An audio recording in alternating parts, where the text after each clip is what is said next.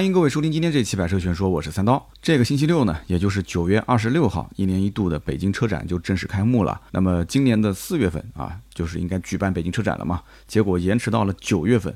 原因呢，大家都很清楚啊，就是因为疫情。那么这一次九月二十六号、二十七号两天是媒体日，二十八号到三十号是专业观众日，十月一号到十月五号才是公众参观日。那么每一次呢，都会有人问说，这个媒体日。专业观众日和公众参观日到底有什么区别？那么节目一开始呢，跟大家稍微解释一下啊。这个媒体日呢，从早到晚它全都是发布会，那么基本上厂家的大佬都会到现场，然后呢有全球首发的车型啊，有首次什么亚洲亮相车型，那么也有一些预售车型。那么也就是说，媒体日它是新车展示最全的两天，然后这个专业观众日呢。啊，有一些这个部分展台，它就会把全球首发车型就给撤了啊，还有一些呢，就像比方说这个给媒体拍照片好看的这种，像比方老爷车啊，啊有一些赛车啊做点缀的，它也都会撤了。那么大部分呢，有一些这个预售的新车它还在啊，专业观众的这些有的时候参观啊，它可能跟媒体日当天也不一样。比方说媒体日有些车呢，它媒体是可以在车上看的，两边没有围栏。但是到了这个专业观众日，那可能有的车呢就不太好上车去看了啊，只能看外观。然后这个公众参观日呢，那基本上就等同于卖车的车展了啊。那么有很多一些还没有正式上市的这个只是亮个相的新车，也都基本上撤走了。那么留下的呢，都是一些上市的刚发售的新车。那么以上呢，就是关于这个媒体日、专业观众日和公众参观日之间的区别。那么其中这个媒体日呢，其实它是不对外开放的。媒体日是需要提前预约申请啊，要报备的。然后呢，他给你一个在线的电子的这个媒体日的这个叫媒体证。那么如果说你在线上来不及办媒体证也不要紧，你可以当天到线下啊带好相关的证件，然后呢去办这个媒体证。那么专业观众日跟公众参观日都是售票的，专业观众日的票呢稍微贵一点，一百块钱一张。那么公众参观日是五十块钱一张。那么有的人可能要说了，那我就想去媒体日看车，行不行？每一年都会有朋友问我这个问题。那其实大家真的要想在媒体日看车的话，方法也非常简单啊。有人讲是不是找媒体去帮你去办个证啊？这个其实不太容易啊。但是最容易的方式就是找黄牛啊，黄牛手头上有一堆的媒体证，你就不要管他是怎么弄到的。那往年的行情基本上就是一百块钱一张啊。那如果说是到了媒体日的后半段，比方说第二天你到了下午你过去看的话，那这个价格可能还要便宜一点啊。那么媒体日展馆里面，我每一年都能看到有拖家带口的啊，有老头儿啊，有小朋友，甚至有爸爸推着个婴儿车过来看车的。那这怎么可能会是媒体呢？肯定不是，对吧？都是。这个买黄牛票进来看的。那么本周三、本周六两期节目呢，啊，我会去横扫一遍整个北京车展的重磅车型。大体上呢是分为合资车、进口车、国产车和新能源车。那么今天这期节目呢，呃，我主要是聊一聊合资和进口车型。周六的节目主要聊的就是北京车展的国产车和新能源车。那么今天呢，其实也到凌晨了啊，相当于九月二十三号了。九月二十三号呢，我是下午一点的高铁。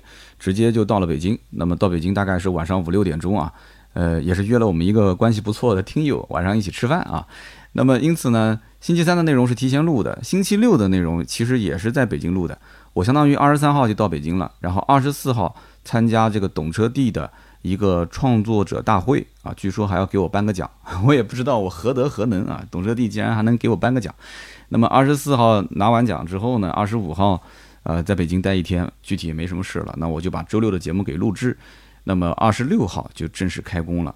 那么整个北京车展那一天呢，我会拍非常多的短视频啊，各个车型的一些讲解啊，我的一些观点分享。然后陆陆续续会在国庆期间，在我们的微信账号、抖音账号。啊，包括我们的微博上啊，我都会进行更新。大家如果说感兴趣的话，也可以关注一下我们的视频作品。那么我们言归正传啊，先聊一聊这次北京车展合资车到底有哪些值得一看的车型。那么首先呢，就是宝马、奔驰和奥迪啊，这一定是关注度最高的三个品牌。从厂家的角度来讲啊，宝马这一次的重磅车型肯定是 RX 三啊这一款纯电动的 SUV。但是从市场的关注度上来讲，消费者其实更关心的是中期改款的五系。对吧？那么这一次宝马展台实际上能看到的新车远不止这些，还能看到全球首发的全新 M3 四门轿车，还有全新的 M4 双门轿跑。那么不出意外的话，这一次的纯电动的 i4 的概念车，那你也可以理解成是四系的纯电动版本，也可以看到。还有就是新款的六系 GT，还有一系 M 运动耀夜版也会亮相。那么可以讲有很多新车可以看啊。那么每一次北京车展，宝马的展台确实也是媒体最多的一个展台。其实，在汽车媒体圈里面，宝马车主特别多啊。那么很多人不仅仅是这个老车主啊，他也很有可能会成为未来的新车主，对吧？那么这次你看，宝马的四系之前是预售，那么北京车展会公布真实的价格。那么很多人其实之前如果没有去成都车展看过的话，基本上都没有碰到过这个四系的新车，没见过长什么样，对吧？4S 店也就是最近这一两周才陆陆续续的到的展车，所以我相信这个应该也会是个看点啊。那么其实我对于宝马这个纯电动的 iX 三这车还是比较感兴趣啊，因为不少媒体他可能现在是在批判这个车，说哎呀这个不够电动化。包括我们自己内部，包括像什么兔子啊、海洋这帮人啊，他们也说，哎，这 X 三不是很成功啊，就是造型还是偏燃油版更多一些。我当时啊，就好好的教育了他们两个啊，我说这个虽然说外观内饰啊，好像就有一点点蓝颜色点缀了一下啊，轮毂稍微有点特别之外，基本上是八成的燃油车的感觉，对吧？但是实际上你没有深入了解这个车。一年前我去沈阳参观这个宝马工厂的时候，我曾经做过一期节目，对吧？当时负责这个项目，就是 R X 三这个项目的工程师，曾经跟我亲口讲，他自己会真金白银的去买一辆这个车，而且这一台 R X 三可以说是华晨宝马首款国内生产、出口到全球市场的啊，除了美国市场以外，其他所有国家的这么一个车型。所以我印象中啊，这工程师当时跟我还说过一句，说这车等真正上市的时候，价格方面应该还有惊喜。那么这次我们也看到了，iX 三放出了一个预售价啊，四十七万到五十一万，确实还是有惊喜。为什么有惊喜？因为你看看之前的 EQC，你再看看之前的这个奥迪的 e-tron，你就知道了，这个价格其实定的不高，而且可以说是很低了，对吧？那么这个 iX 三呢，纯电动，我估计感兴趣的人也不多啊。搭载了一个最大功率两百一十千瓦的电机，然后峰值扭矩四百牛米，官方加速度六点八秒。很多人现在看到这个电动车的加速已经是麻木了啊，所以这电动车速度快也很正常。然后在这个续航方面呢，搭载的是宁德时代的电池组啊，容量是七十四度电，NEDC 的续航里程是五百二十公里。那么这款车呢，很有可能国外啊，它会卖的比国内要贵。哎啊，这就跟我们的这个华为手机一样，是吧？那么这个国外，我现在目前能看到的就是罗马尼亚的起售价是六万七千五百九十二欧。那么含上增值税的话，折合人民币大概在五十五万四千元。哎，咱们国内是预售价四十七万到五十一万，对吧？那么 X 三是纯电的 X 三，所以很多人也都能理解。那么对比奔驰的 EQC 定价四十九点九八万到六十二万两千八，再对比奥迪的 e 券定价是，它是因为是纯进口的嘛，六十九万两千八到八十二万八千六。所以你这么一看的话，哎，宝马的 RX 三这个价格明显是低很多，是吧？但是实际上啊，我们实话实讲。根据我对于市场行情的了解，奔驰的 EQC 终端优惠是五万块钱起步，啊，五万块钱如果起步的话，那么 EQC 的入门价格四十九万九千八，那不不就变成四十四万多了嘛，对吧？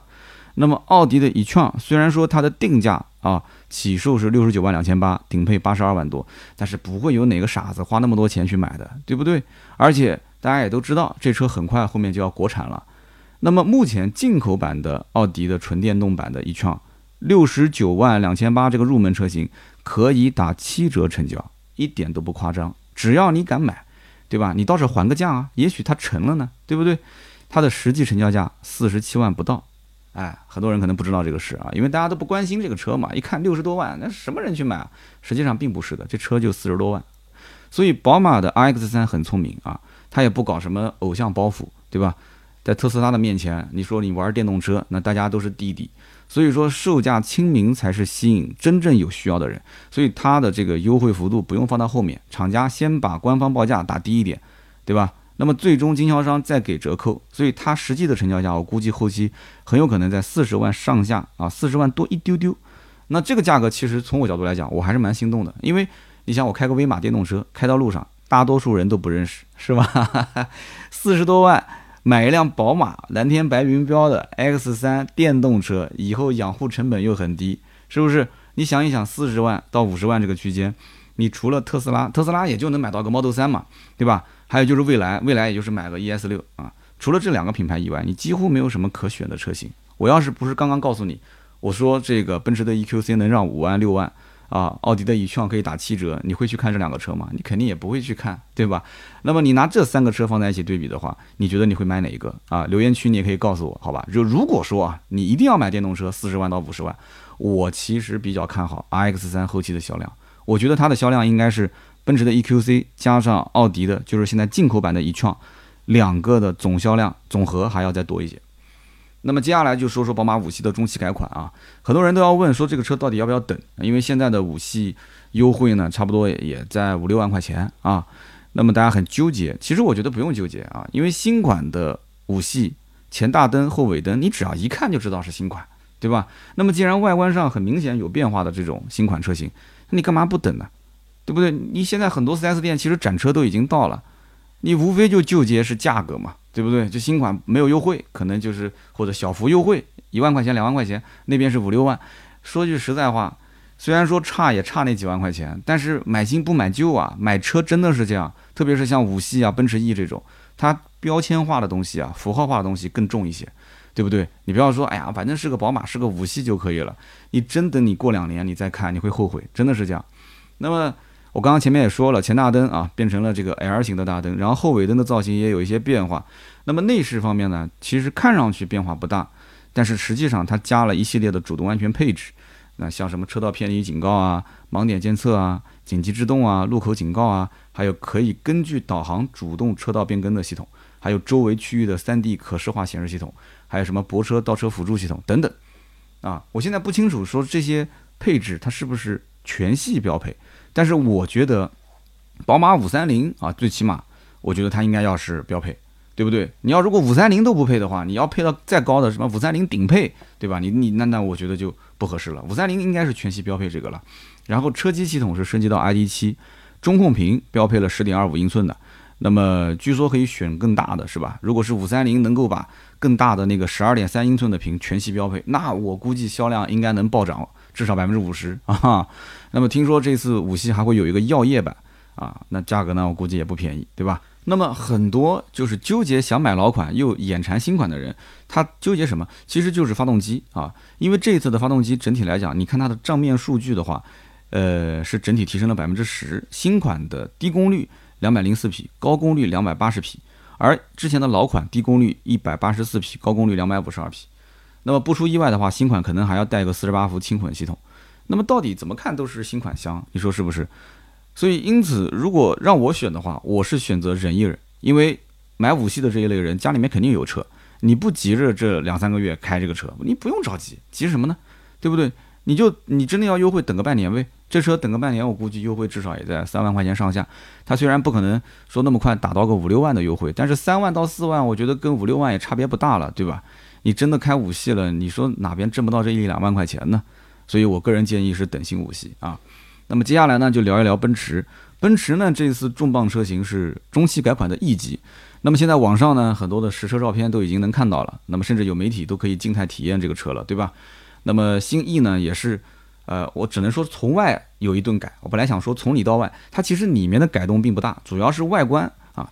那么其实我也挺佩服，就是奔驰这个厂家，它对于造型设计各方面创新程度确实还是比较大的啊。就比方说历代车型的更换，甚至中期改款的更换，这个手底下的这个这个笔啊，应该讲动的还是比较多。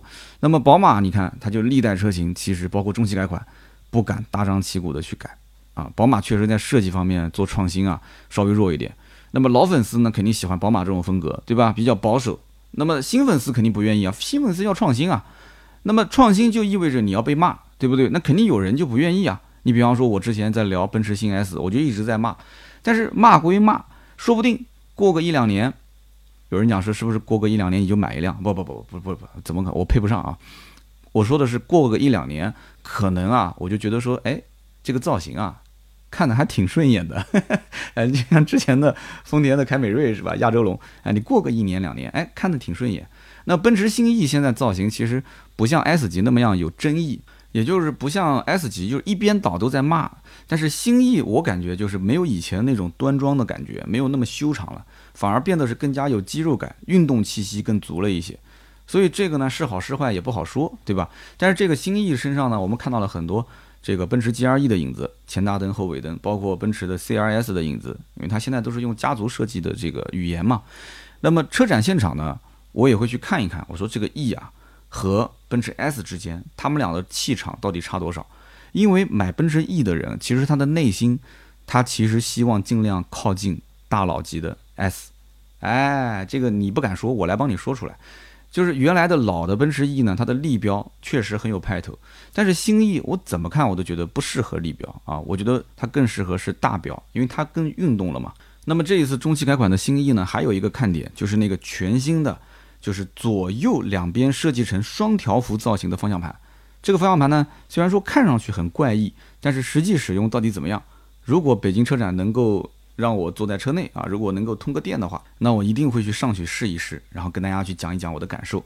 那么下面聊的呢，就是奥迪啊，奥迪实际上毫无疑问最大的看点就是全新的 A3 了，对吧？那么实际上这次奥迪展台不仅仅是新 A3 亮相，还有奥迪的 Q5L Sportback 全球首发，啊 Q4 的 e-tron 概念车亚洲首发，RS Q8，还有奥迪 R8 的硬顶版，还有 RS5 Sport 都是中国首发。那么甚至还可以看到国产纯电动版的 e-tron 和 e-tron Sportback 啊。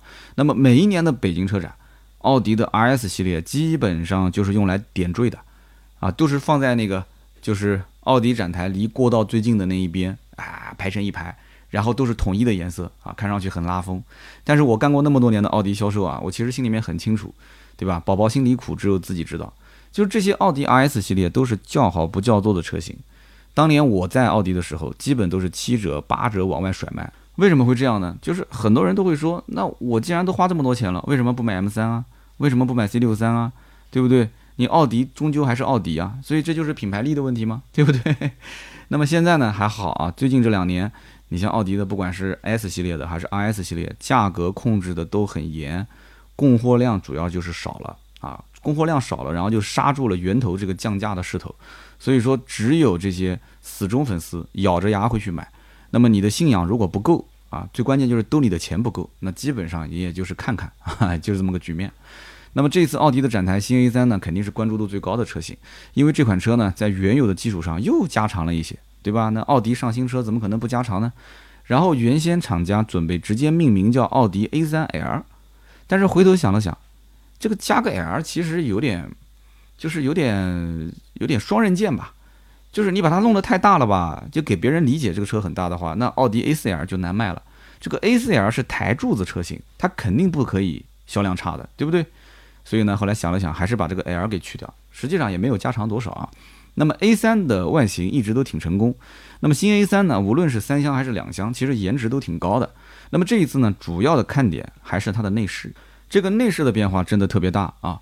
十点一英寸的中控屏加十二点三英寸的全液晶仪表，我曾经在抖音上讲过这么一句话，我说如果全系标配这两块屏的话，我就把我的脸给你摁在地上摩擦。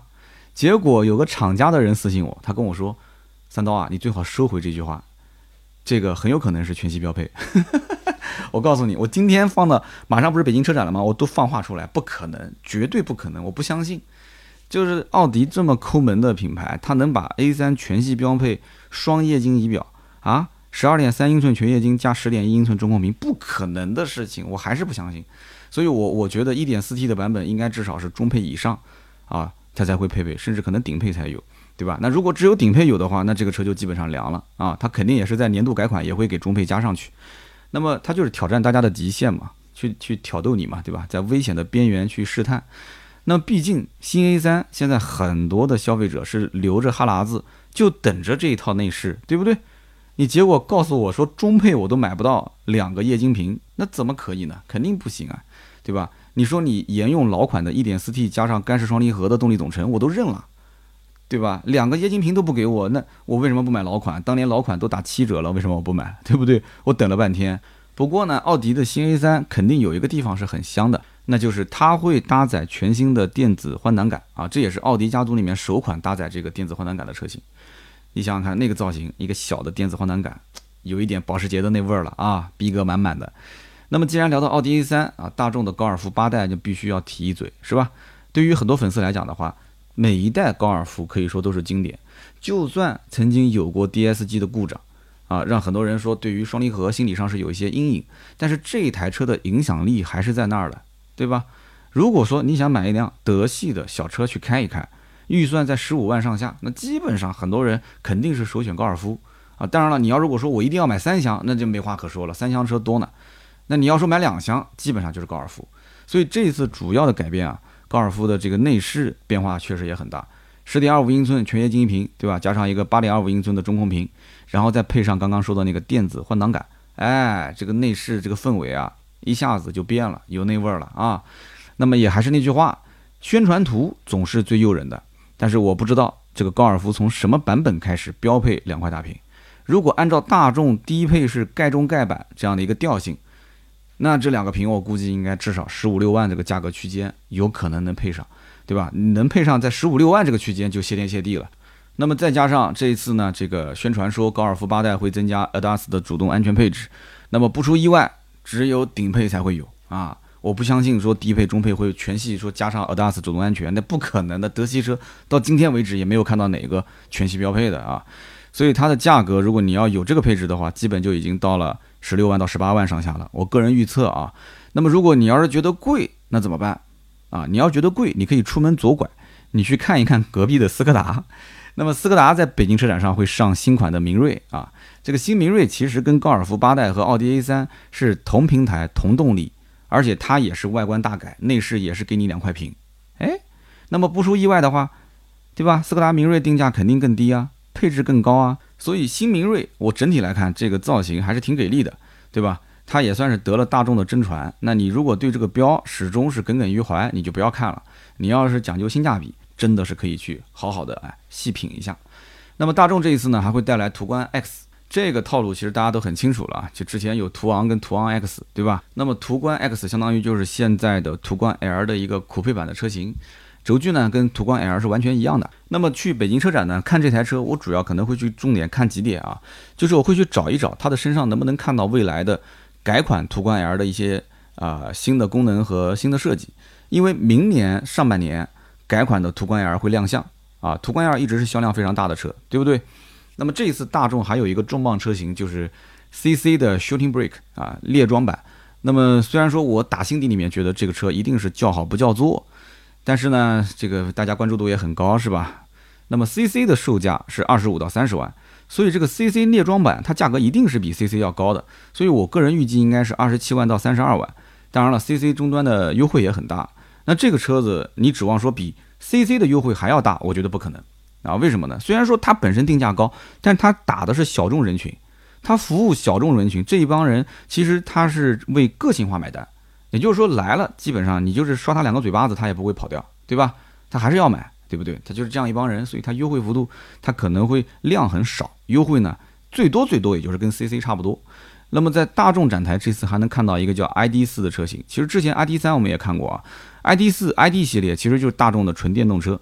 那么按照之前的大众的展台的这种调性，基本上也不会给你进内饰来看。但是我希望大众这次能给我看一看内饰，因为现在电动车都是很普遍的了，你还藏着掖着有什么意义呢？对不对？如果能体验一下未来大众电动车是什么感觉，哎，那我觉得这次北京车展，嗯，也是有收获的啊。那么日系车这一次在北京车展似乎没有太多新车可以看，丰田呢这一次会带来第二代的氢燃料电池车啊，Mira。这个 Mira 之前我们也聊过啊，其实每一年国际车展，丰田都会把这个氢燃料的 Mira 给带过来。那么我记得林丹出轨的那一年，Mira 当时是开展当天被一个摄影机，就是一个摇臂的摄影机给撞了啊，砸到了，结果当天就撤离了展台。那么我每次其实去丰田展台都想看看这个车，但这个车呢都是被围着啊，被围着就不让看，然后那个甚至那个内饰都不让看。啊，我就搞不懂，你说你围着它干嘛呢？对不对？我们兴颠颠的跑过来去看一看你的这个氢燃料车，你给我看个外壳，那有什么意义呢？对不对？日系车企，特别是像丰田、雷克萨斯，我就搞不懂，整天喜欢搞得神神秘秘的，对吧？你说这些车子又不是什么特别昂贵的、特别稀有的车子，有什么不能看的呢？有什么不能坐上去体验体验的呢？我就不知道他是怎么想的啊！这个你说我上去之后看两眼，我能把你的技术带走还是咋的？真的，哎呀！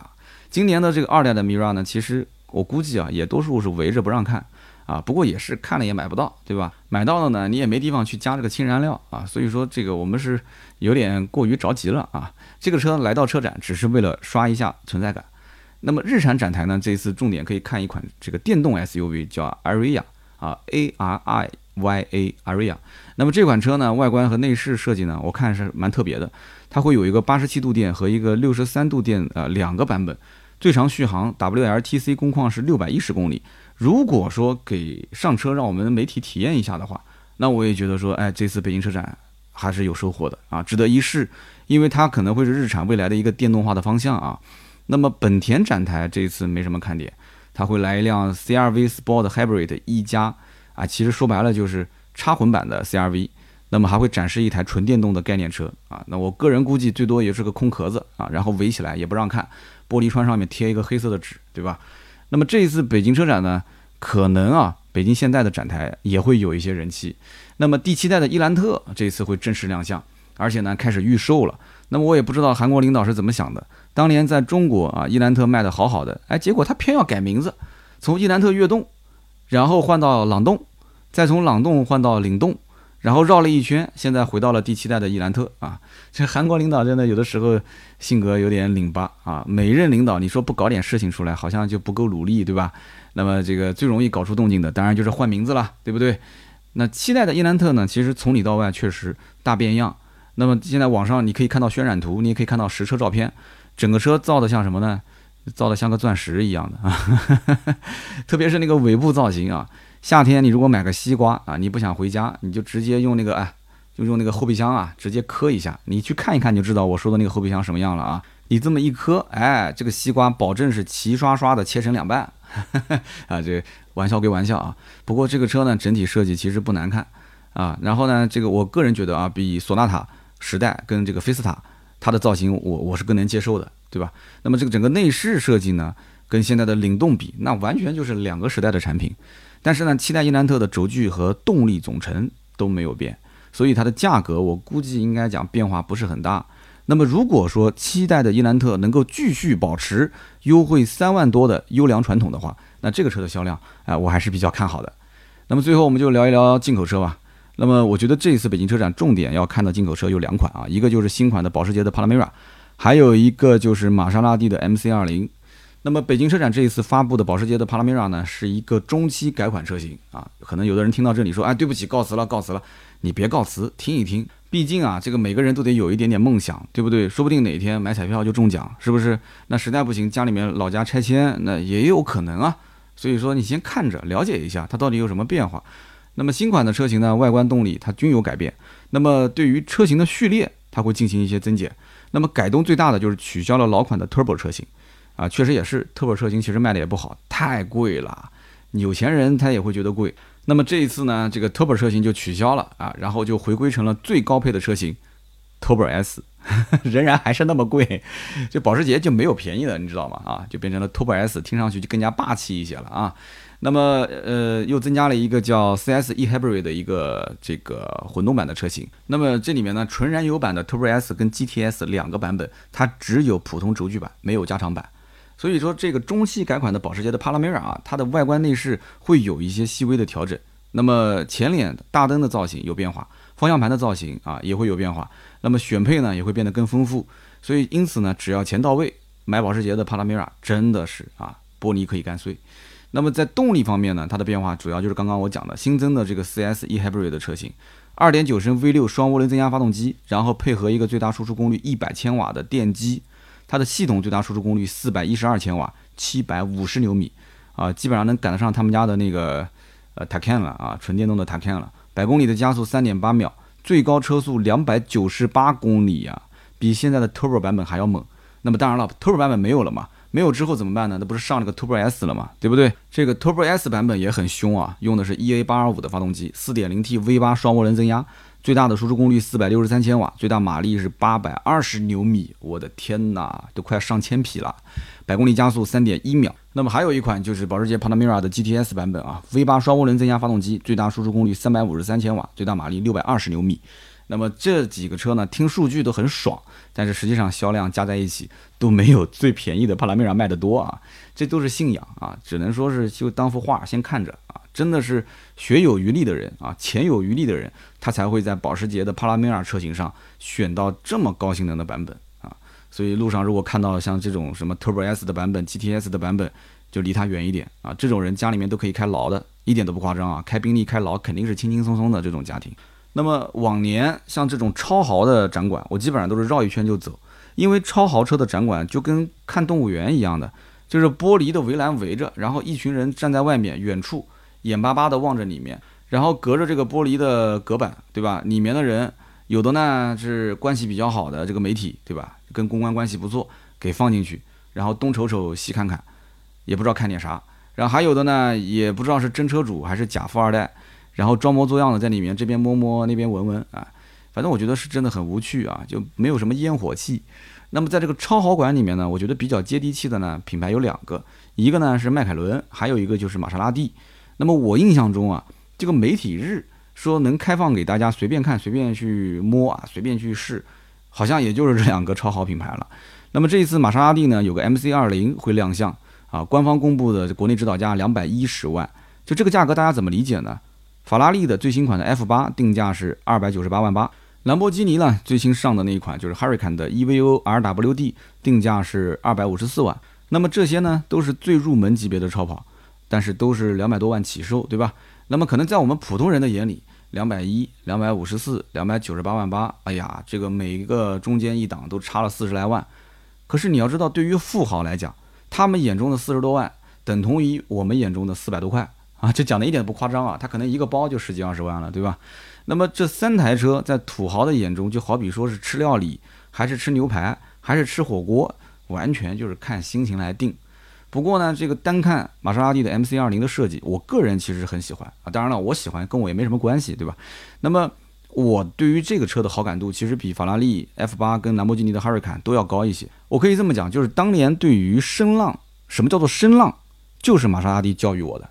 因为以前对于这个声浪来讲的话啊，听过兰博基尼的，听过法拉利的，因为包括我自己也确实是试驾过，也开过这个车嘛，拍过很多视频嘛，绕了一圈，我觉得玛莎拉蒂的声浪真的是太美妙了，太好听了，对吧？以前我在节目里面还模拟过啊，今天时间有点晚，改天再给大家去直播的时候试一试啊，我们再玩一玩模拟声浪。所以这台车子我觉得我很喜欢啊，它是老款 MC 十二的一个继任车型。当然了，MC 十二其实跟 GT MC 还不一样，MC 十二相当于是正儿八经的超跑啊。所以说从这台车上能找到很多 MC 十二的影子。那么更神奇的就是这一台 MC 二零，它的内饰竟然用了当下最流行的全液晶仪表，然后中控台还是十点二五英寸的触控屏，还有移动互联网的功能啊。所以超跑设计师现在也明白了，就是玩这些车的人也不是说纯粹为了驾驶乐趣，这些什么移动互联网啊，这个中控屏啊，还是要给他一些，对吧？你不能搞得太老气。那么它这次 MC20 最大的亮点是什么呢？就是全新研发的 3.0T 双涡轮增压九十度夹角的 V6 发动机。当我们听到这个九十度夹角的时候，是不是虎躯一震啊？对吧？好像法拉利也有这个技术。其实玛莎拉蒂跟法拉利啊，它很多技术都是通用的啊。所以呢，这台车子呢，你说它是个换标的法拉利，我觉得它官方肯定不承认。但是很多的一些技术上的东西啊，你仔细去追溯的话，都能找得到。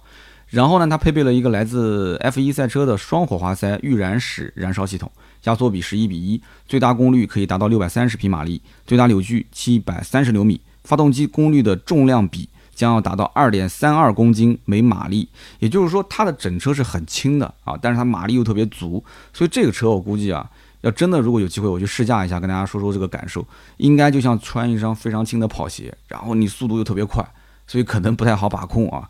然后它符合欧六 D 和国六 B 的一个排放标准啊，你也不用担心了，对吧？到了国内它也符合国内排放啊，到任何地方上牌基本上也没什么问题。那么传动方面呢，会匹配一个八速的双离合变速箱，采用中置后驱的一个布局，然后标配机械的限滑差速器，也可以选装电子限滑差速器。新车还有五种驾驶模式可以搭配连续可变阻尼的悬挂，百公里加速官方给的是二点九秒，并且提供一个快捷的弹射按钮，弹射次数无上限。我的天，弹射次数无上限啊！零到二百公里的加速度为八点八秒。啊，最高车速三百二十五公里每小时，所以这些数据你去看啊，基本上，呃，不说秒杀吧，基本上跟同级的这些超跑啊，应该说是，啊，就是只是让你模仿，但为什么你要超越呢？所以总结来讲一句话，这个车其实定二百一十万还是很便宜的啊。但是后期根据玛莎拉蒂的这个行情来讲的话，优惠个二十万应该问题不大啊。所以一百八到一百九十万之内啊，这个成交的话可能性非常大。那么有的人就要想了，那新车才卖个一百八一百九，那后面的话二手车岂不是更便宜吗？其实我想的倒不是这个问题啊，因为这车我估计也卖不出去多少辆，就算便宜也不会有那么多人买，毕竟还是法拉利更香啊。那么我想的是，它如果真卖到一百八、一百九的话，那保时捷九幺幺怎么卖啊？九幺幺随便选一选的价格就已经上到一百五六十了，对吧？所以以上呢这么多的内容，就是今天关于北京车展进口车和合资车型的所有内容。那么也感谢大家的收听和陪伴。那么今天呢录音录的确实也比较晚啊。那么如果节目当中有大家想听但是我没有聊到的车型，也可以在节目下方留言告诉我。本周六的节目呢，咱们继续聊北京车展。那么主题就是国产车和新能源车。那么如果说呃有漏到的车型，我也会补进去。包括这次懂车帝的这个大会，如果有好玩的，我也会把内容加进来。那么也欢迎周六大家一起过来听一听我的节目，也欢迎在每期节目的下方留言评论啊。留言评论是对我最大的支持。我也会在每期节目的留言区抽取三位，赠送价值一百六十八元的芥末绿燃油添加剂一瓶。那么下面呢是关于上期节目的留言互动。上期节目呢我们聊的是比亚迪宋 Plus 啊。我看到有很多比亚迪的车主啊，然后甚至有很多比亚迪的一些厂家的人也在留言啊。我看到有一位叫做 D R A C U L A X，他说我呢就是比亚迪宋的车主，但是我是 D M 的，就是宋 D M。那么新款的宋 Plus 呢，整体来讲应该说是继续进化了，按照比亚迪理工男的调性啊，发动机呢是实打实的进化。那么三大件呢是很有看点的，但是车内的按键改动比较大。把一些比较经典的设计都搞没了。我呢，其实比较关心 DM 版。他说我预计应该是明年四五月份上。那么首先就是发动机功率会有所提升，那么其次就是刀片电池也可能会有运用，那么会增加它的充电能力。那么另外就是比亚迪最新的 DMP 啊、DMI 的技术也会运用，还是比较期待的啊。那这就说明是他是一个比亚迪的车主，而且对于比亚迪的新款产品啊，其实还是一直在研究、在观望啊。所以将来是不是也会？呃，一步一步的升级到比亚迪更高级别的这个新能源的产品呢？我猜想应该会是这样啊。比亚迪还是非常非常吸引理工男的。那么下面一位听友叫做修罗布衣，他说我之前看过比亚迪汽车工程师的视频讲解，呃，当时工程师说到宋 PLUS 和汉，它是比亚迪最新最前沿技术的开发，那么基本上体现了比亚迪最好的技术水平。那么其中也请了很多的外国的设计师啊，然后呢把原来的一些设计全部推翻重来。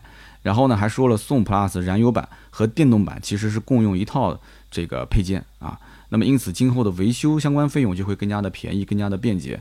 所以说这一次呢，应该讲比亚迪是在新产品上下了重注。那么也猜想比亚迪会把产品线拉得更宽更全。其实关于最后一句话，我印象是比较深的啊。比亚迪的产品线其实比其他任何一家都要宽很多，因为比亚迪基本上出任何一款车，它都要出一个 DM 版本，都要出一个 EV 版纯电版本，是不是？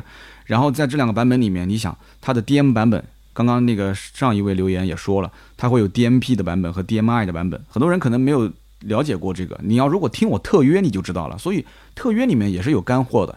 就是比亚迪的理论，就是它的插电式混合动力将来会分成两个方向，一个方向呢就是走性能路线，就像现在的比亚迪唐这种样子，对吧？那么还有一个方向呢就是走节能路线，我尽量能把油耗做到最低啊，所以它会走两个分支方向。但如果说你像是丰田跟本田的混动系统，它其实该省多少油就省多少油，动力该怎么样就怎么样，它没有办法去分成两个分支出来，是不是？所以插混呢？呃，有它插混麻烦的地方啊，比方说你需要天天充电啊什么的。但是插混呢，确实也可以去做这两种不同的研究方向。所以比亚迪在这方面，应该说不仅仅是国内领先，确实也是在全球这方面技术也是非常牛逼的。那么下面一位听友叫做偏心的向日葵，他说三刀呢，不管是聊车还是聊故事啊，都是喜欢用一种比较客观的方式去讲。那么偶尔呢，也会夹杂一些自己的啊比较个人的观点。他说：“我认为其实你有个人观点更好啊，那么这样的话反而可以不随大流。那么其实三刀知道我们想听什么，也知道自己想要怎么做，但是呢，可能因为生活啊、工作啊各方面压力都比较大，所以呢，在节目里面就说到要大家多多鼓励和支持。他说，其实三刀的坚持也是我们需要的。他说，刀哥，你说我说的对不对？你说的非常对，真的是这样。就是像我们特别是做音频节目啊，就比较没有什么存在感。”而且最近几期呢，可能这个特约节目呢，可能多一点啊。特约节目多了以后呢，我在看下面的评论的时候啊，这一看我心情就特别不好。其实很多的老粉丝都知道，特约的节目呢，这个稿子是一审、二审、三审，那么节目的内容，因为它要求一字不差，那一字不差的话，我我没有自由发挥的。你像今天这期节目，我就写了可能我这边才多少个字啊，三千多、四千个字吧，我就已经录的都快五十分钟了，四十多分钟了。那你要如果正常的一个商业的稿件，四千多个字、五千个字，我可能二十五分钟我就已经把它说完了，因为它一字要求都不差啊。但是为什么就大家的评论区里面就节奏不能稍微带好一点的？对吧？我其实跟节目当中大家的老听友都说了很多遍了，那么跟我们的微信群里面的好朋友们也都说了很多遍了，大家还是忍不住啊，就一定要在我们的特约的节目下面就要说上几句真话、实话啊、心里话。其实心里话，你可以在平时周三、周六的节目里面，你跟我说说啊，包括你在群里面，你跟我聊聊都没关系。所以为什么我说大家鼓励鼓励呢？因为本身做音频就是一个没有什么成就感的一个工作，因为你对着电脑、对着话筒，你不像拍视频，对吧？你看到你的视频栏目，哇，生龙活虎的，然后呢，走在路上，感觉哎呀，被人认出来，有一种明星的这种感受，对不对？那做音频这么多年，我从来没有过这种当明星的感觉啊，没有。但是呢，它很有这种厚重感，其实这是我很喜欢的。而且它呢，其实也比较适合我啊。我一个小嘴巴拉巴拉的对着话筒，感觉我也挺擅长。你真的是拍个视频的话，很多人都说，你看你怎么这么严肃啊？啊，你怎么这么凶啊？我平时讲话就这样啊，对不对？所以，哎呀，所以还是老老实实的在音频上多做一做节目吧。然后呢，希望大家呢也多多在节目下方跟我互动啊，支持支持我。那么以上三位呢，就是获得了我们价值一百六十八元的芥末绿燃油添加剂一瓶。那么也可以联系盾牌，加微信四六四幺五二五四跟他领奖。那么我们如果还没有进群的各位好朋友，也可以加盾牌微信号四六四幺五二五四，可以让他把你拉到我们的群里面，跟我们天南海北的朋友们一起好好的聊聊天。那么今天这期节目呢就到这里，我们下一期接着聊，拜拜。